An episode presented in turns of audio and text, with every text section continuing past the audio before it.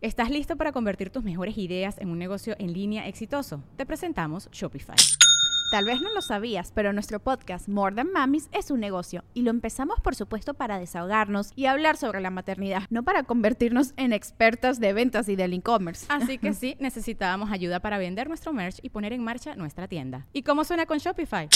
Llegó otra venta. Shopify es la plataforma de comercio que está revolucionando millones de negocios en todo el mundo. Ya seas un emprendedor desde tu casa o desde donde sea, Shopify es la única herramienta que necesitas para iniciar, administrar y hacer crecer tu negocio sin dificultades. Con Shopify puedo gestionar pedidos, envíos y pagos desde cualquier lugar, brindándote toda la información y estadísticas de tus ventas al detalle. Regístrate para un periodo de prueba con tan solo un dólar al mes en shopify.com barra sonoro, todo en minúsculas Ve a shopify.com barra sonoro para llevar tu negocio al siguiente nivel. Shopify.com barra sonoro. Y empezó una relación amorosa con el conde Peter Wentworth Fitzwilliam, que estaba casado. Caitlin era la otra, güey. Pero ellos planeaban casarse cuando este cabrón se divorciara, el conde. Hicieron un viaje al sur de Francia en un avión y perdieron la vida en San Bausile, perdón la pronunciación, el 13 de mayo de 1948 a la corta edad de 28 años. Ya tenemos una que le hicieron lobotomía, tenemos uno que murió en un avionazo en la guerra y esta que también muere en un accidente de avión, con el amante, por así decirlo. Ok, la que sigue. Arabella o Arabella, perdónenme. El 23 de agosto de 1956 Jacqueline Lee Kennedy, la esposa del presidente John F. Kennedy, dio luz a una niña muerta a quien pensaban llamar Arabella. Desgraciadamente, pues no se logró. También el 9 de agosto de 1963, Jacqueline dio a luz a un bebé prematuro por seis semanas, quien desafortunadamente falleció dos días después. O sea que estamos hablando que en menos de 10 años, Jacqueline perdió dos bebés, un niño y una niña.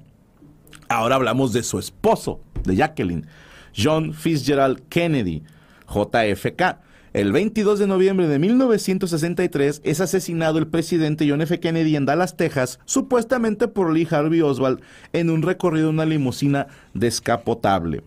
Esta historia ustedes la pueden checar, hay películas documentales, está bastante interesante, que sí es una teoría conspiranoica de las favoritas, al menos para los ciudadanos americanos o de Estados Unidos.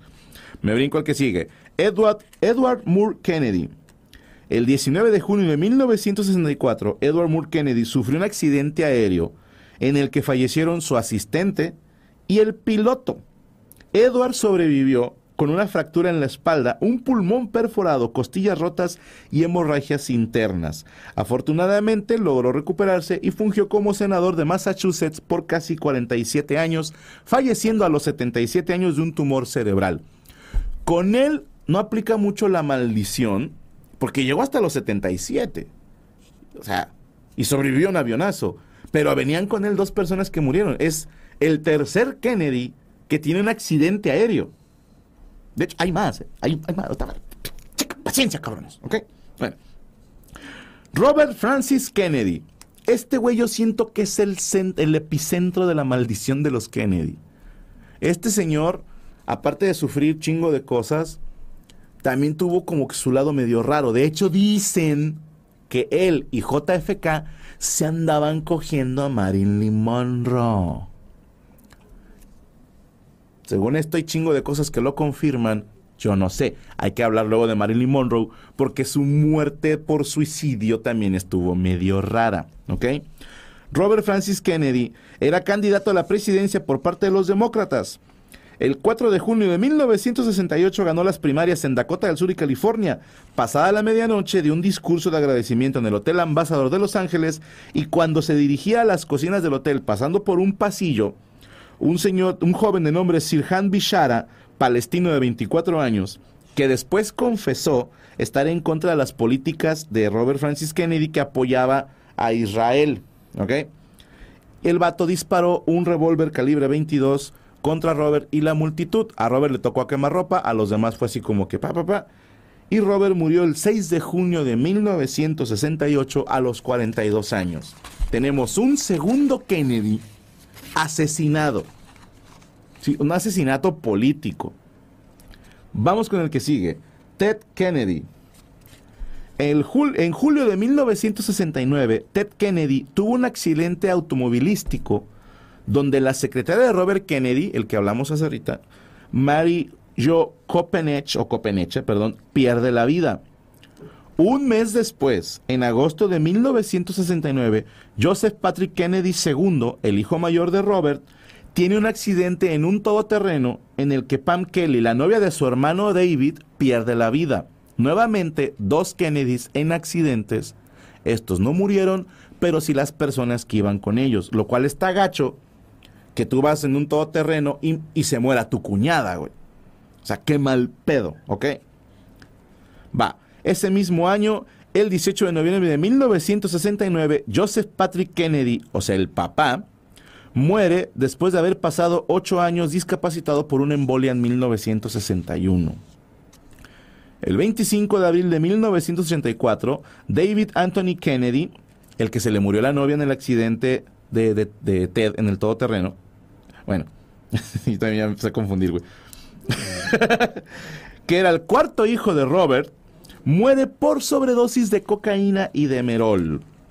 19 de mayo de 1994, Jacqueline Lee, viuda de JF Kennedy, muere de cáncer de linfoma.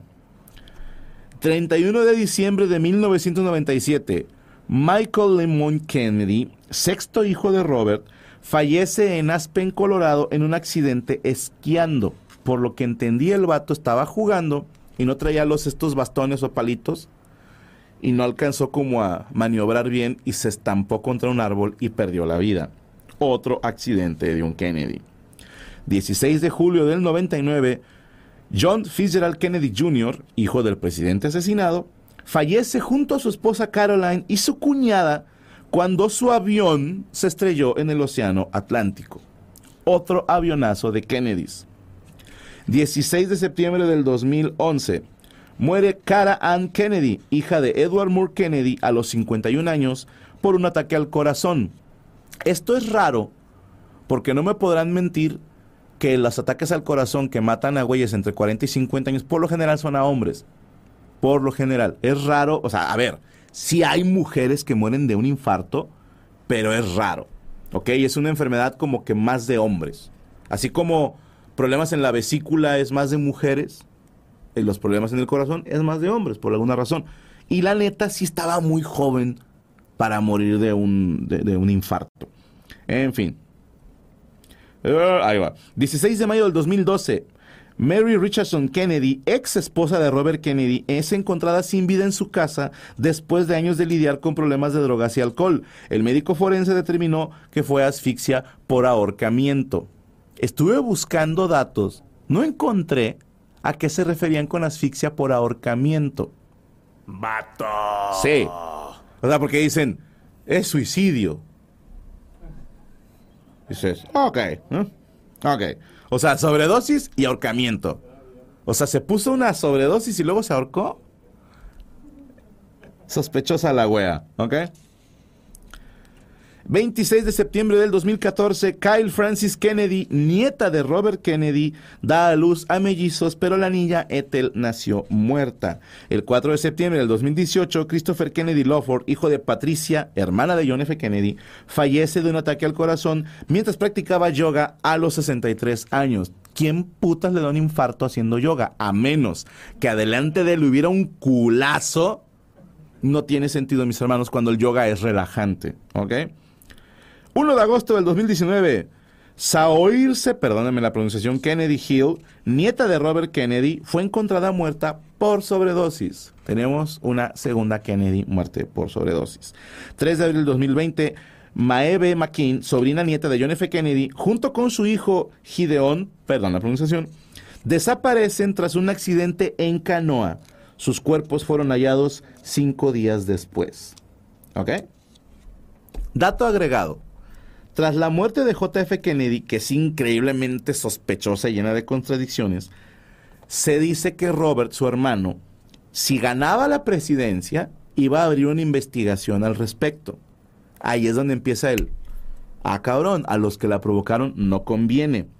y los hijos Robert Kennedy Jr. y Caitlin Kennedy comentaron que el asesinato fue orquestado por Tain César, un colaborador de la CIA, y que la misma CIA destruyó chingo de pruebas. Luego dicen, es más, el hotel ya ni existe. Bueno, también el hotel funcionó como veintitantos años después. O sea, sí es cierto que ya no existe ese hotel, que se me hace raro, que, es un lugar que puede fungir como, como museo. Cabrón, ahí mataron al, al candidato a presidente. Bueno, dijeron, se destruye. Me puse a separar a los miembros de la familia Kennedy por tipo de muerte y ahí les va las cuentitas que saqué. Al ser una familia numerosa, o sea, nada más Robert Kennedy tuvo 11 hijos, es probable que se repitan enfermedades o padecimientos repetidos o como los casos de los bebés que mueren antes del primer año o que de plano nacen muertos, esa no la tomé en cuenta, porque digo, al ser tanta gente, podía pasar. Es como lo de los infartos, o sea, dices, puede pasar, ¿ok? Pero, nueve accidentes de aviación. Uno sobrevivió, pero murieron los que venían con él. Nueve veces un Kennedy estuvo en un avión que se cayó. Se me hace una broma muy cruel porque hay 15 miembros del clan Kennedy involucrados en accidentes aéreos, de los cuales 14 murieron, y hay un aeropuerto llamado John F. Kennedy. Acere. Estos vatos son un imán de accidentes aéreos. Checa la lista de un vuelo. Si ves un Kennedy, bájate a chingar a tu madre. Hay altas probabilidades. Ok, nueve accidentes de aviación. Dos accidentes en vehículos automotores. Dos en un accidente de canoa. Uno en un accidente esquiando. Sin ánimo de sonar morboso, pero me llamó la atención, hubo muertes de Kennedys en cielo, mar y tierra que se me hace muy cabrón como récord. Y aparte la nieve. O sea, les faltó el fuego para, sí, para sacar el avatar, güey. dos murieron por infartos cuando eran jóvenes y dos murieron por sobredosis. Yo no estoy diciendo que exista una maldición, pero llama un chingo la atención. Pero el siguiente caso que les voy a contar, mis hermanos, yo te juro que un cabrón de ellos estaba maldito. No hay otra explicación. Raza, me clavé. Fue una hueva porque son reyes y todos están emparentados. ¿Ok? O sea, de hecho, tengo entendido que la actual monarquía, creo que todavía Holanda, España, Inglaterra, bueno, donde hay Bélgica, donde existen títulos así nobiliarios de alto pedo, tipo reyes, duques, condesas, la madre, casi todos están emparentados. Casi todos. O sea, es muy común. ¿Ok? Les voy a hablar del caso de Francisco Fernando Carlos Luis José María de Austria. puta madre. De entrada, este vato que tiene seis nombres le gana a Dumbledore, que se llama Albus Percival Wulfric Ryan Dumbledore, pero pierde contra Pablo Picasso, porque si no sabían, el pintor Pablo Picasso se llamaba Pablo Diego José Francisco de Paula Juan Nepomuceno María de los Remedios Cipriano de la Santísima Trinidad Ruiz y Picasso. Tiene que haber sido el niño más mejor portado del universo, güey. Con que le pongan a hacer 100 veces su nombre se lo carga su puta madre. En fin. Aquí es donde necesito que se queden conmigo, que se concentren porque se viene una oleada de nombres y de datos que les prometo, al final va a premiar. Pero hay que poner atención, a ver, con las maestras. Acá. Tú, déjate ahí. Fíjate, le, le va a sacar un pedo a alguien. Dime un nombre. Juan, deja de drogarte. ¿O tienes idea del pedo que se le saca a alguien? Todos los Juan que estaban atizando en este momento, si hay un chingo de Juanes. A huevo que hay Juanes marihuanos. No tienes idea del pedo que le acabas de sacar un marihuano ahorita. El vato apagó la tele o el teléfono. Si existen las maldiciones. en fin. Francisco Fernando era el hijo mayor del archiduque Carlos Luis de Austria, ¿ok? Que a su vez era el tercer hijo del archiduque Francisco Carlos de Austria, cuyo padre fue Francisco I de Austria. Ahorita lo vamos a repetir poco a poco, tranquilos. quien fue el décimo hijo del emperador Francisco I de Austria, antes llamado Francisco II del Sacro Imperio Romano Germánico. Ojo, este señor, Francisco II, era sobrino de María Antonieta. ¿Se acuerdan que hablamos en Madame du Barry de María Antonieta? Que hubo güeyes que decían, no fue en guillotina. Bueno, pues todas las biografías de ella dicen que fue guillotinada. Pero por ahí va la maldición, mis hermanos. ¿eh? Esta familia estaba jodida. En fin. El árbol genealógico de Francisco Fernando es extenso a morir, mis hermanos. Si tú te pones en Wikipedia Francisco Fernando de Austria, te viene la opción los papás, le picas al papá y le picas al papá de ese y le picas al papá de ese y así te vas. No les puse todos porque eran demasiados, pero llegué hasta el final hasta el más viejo de todos. Y es un güey que se llamaba Wigérico de Lotaringa, un conde que vivió en el año 900 después de Cristo en la comarca franca. Para que vean el linaje tan... Si puedes rastrear tu linaje hasta el año 900, estás cabrón, ¿ok? Pues bueno, vamos a hablar entonces de Francisco I de Austria. Aquí empieza el camino de la maldición. Pongan atención. Francisco I de Austria, el sobrino de María Antonieta. ¿Ok? Ahí te va. Este señor de entrada es el primero en la historia en ser llamado Doppelkaiser, que significa doble emperador, porque era emperador de Austria y también de Germánica. Sus títulos eran emperador del Sacro Imperio Romano Germánico y de Austria, rey de Hungría, de Bohemia y de Lombardia Venecia y archiduque de Austria. O sea, una hueva presentarlo para el Heraldo. Además de ser sobrino de María Antonieta, era sobrino de José II de Austria y de Carlos IV de España. Ojo, como su tío José no tuvo varones, él estaba destinado a ser emperador un día y lo mandaron a vivir con su tío José I para que lo educaran.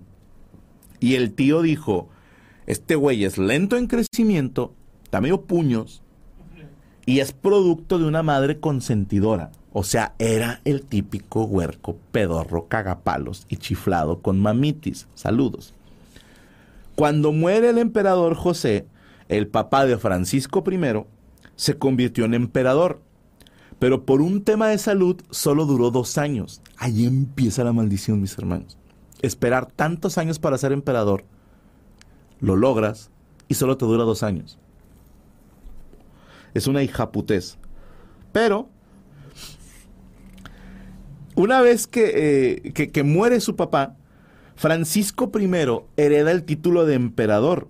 Y a este güey le tocó rifarse el tiro de la Francia revolucionaria, perdiendo territorios, y le tocó pelear nada más y nada menos que contra Napoleón Bonaparte.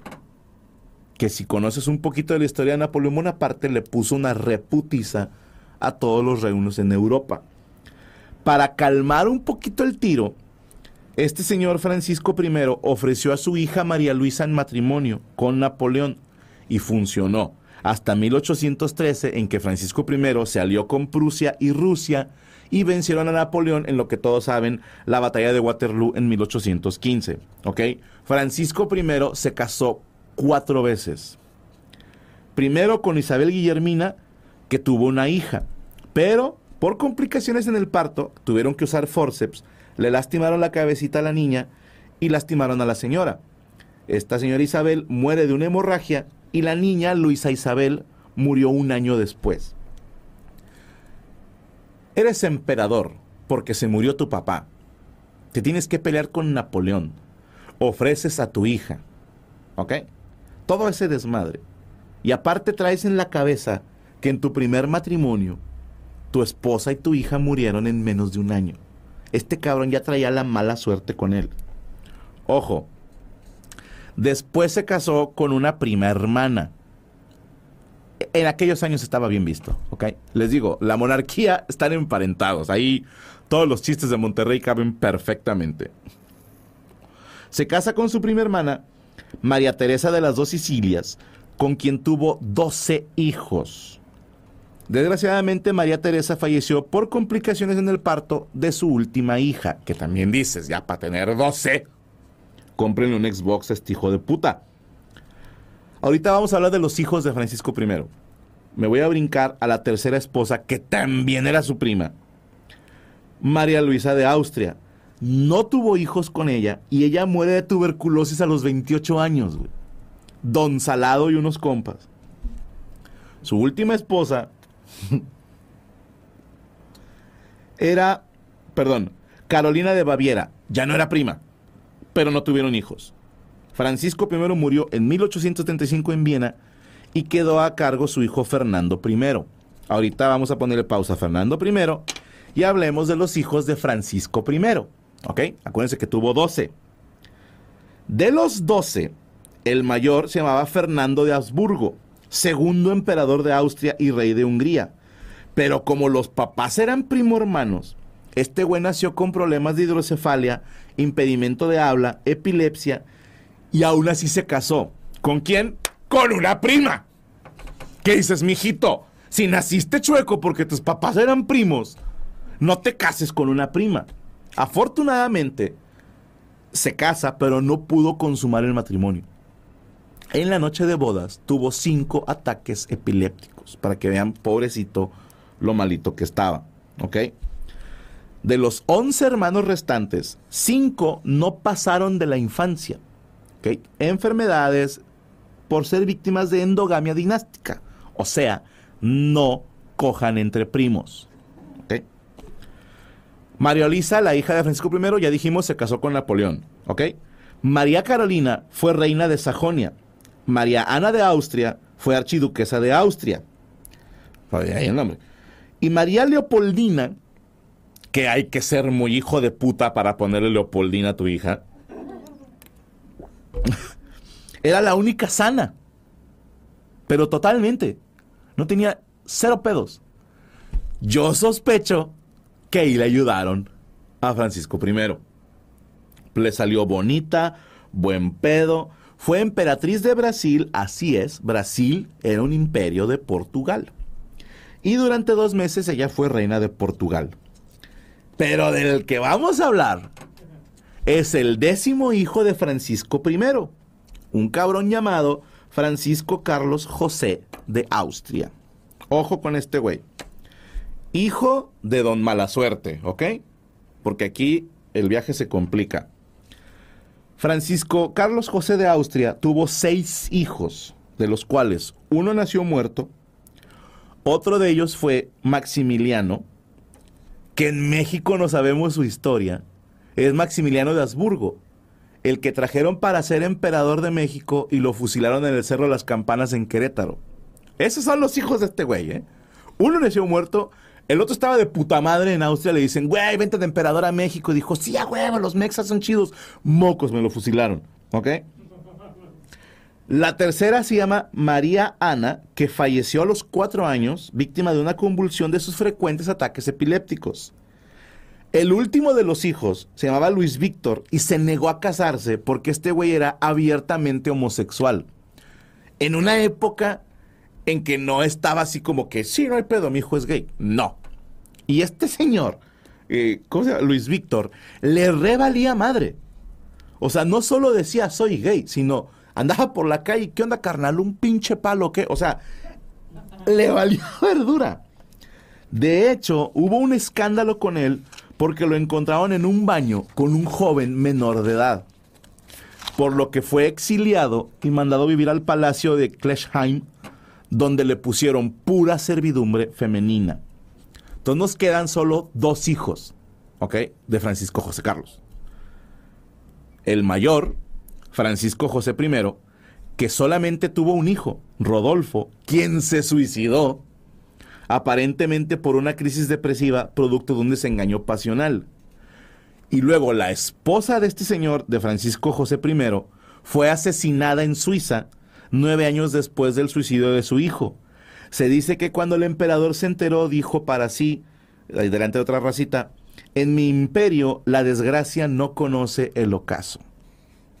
Así que de los seis hijos de Francisco Carlos José de Austria, solo nos queda uno, Carlos Luis. Vamos con Carlos Luis. Estas son, fueron horas, hijos de puta. Espero que me la den por buena. Igual que su hermano Francisco, solo tuvo un hijo y se suicidó.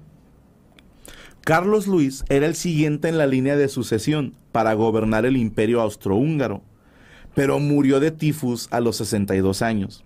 Entonces, el título de emperador se iba a quedar entre uno de sus otros tres hijos. Vamos a hablar de los tres hijos de Carlos Luis. El primero, Otto Francisco, que era pedísimo y le encantaban las viejas y decían que era un salvaje. O sea, este güey dijo, yo no voy a ser emperador, chinguen a su madre. El otro, Fernando Carlos, dijo, al chile y de huevos a mí no me interesa ser emperador. Dénselo a alguien más. Y se lo dieron a Francisco Fernando, el más enfermizo de los tres. ¿Ok? Ahora sí, hablemos de Francisco Fernando. Esta historia, mis hermanos, es la mamada porque te mezcla... Bueno, quienes recuerdan sus clases de historia se acuerdan quién es Francisco Fernando, Franz Ferdinand, el güey que asesinaron en Sarajevo y que desencadenó la Primera Guerra Mundial. Estamos hablando de él, ¿ok? Estamos hablando del tataranieto de Don Mala Suerte, cuyo asesinato desencadena la, la guerra mundial, güey, la primera guerra, la gran guerra, ¿ok? Bueno, me quise meter más en su asesinato y cómo pasó todo, porque este solo caso pudieras clasificarlo como maldición familiar, como efecto dominó o como efecto mariposa y con datos muy curiosos. ¿Ok? Vamos a hablar entonces del asesinato de, de Sarajevo o Sarajevo, perdónenme la pronunciación. ¿Ok? Perdón. Para ponerlos en contexto y que no se la traguen sin pretexto, en 1911, un grupo de estudiantes en la provincia imperial de Bosnia y Herzegovina decidió fundar un movimiento revolucionario que llamaron Joven Bosnia. ¿ok? Supuestamente este grupo ¿qué onda? Tenía contacto con una organización militar secreta llamada Unificación o Muerte y que le decían de cariño Mano Negra, quienes planificaron el asesinato en Sarajevo, utilizando jóvenes del grupo Joven Bosnia, y la razón era que los serbios estaban descontentos porque no estaban conformes con la ocupación del imperio austrohúngaro en Bosnia y Herzegovina. Estos güeyes decían, nosotros éramos un país y estos hijos de puta vienen y, y nos, nos colonizan. ¿Ok? Fue una toma territorial. Entonces, la ciudad no es como que estaba muy contenta, eh, al menos en su totalidad, con Francisco Fernando. En este grupo llamado Joven Bosnia vamos a hablar de tres morros. Uno de ellos, Nedeljo Kabrinovich, Gabrilo Princip y Mohamed Mehmetbasic. ¿Ok? Ahorita no hay pedo.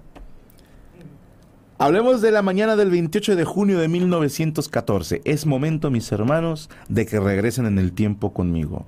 ¿Listos? 3, 2, 1.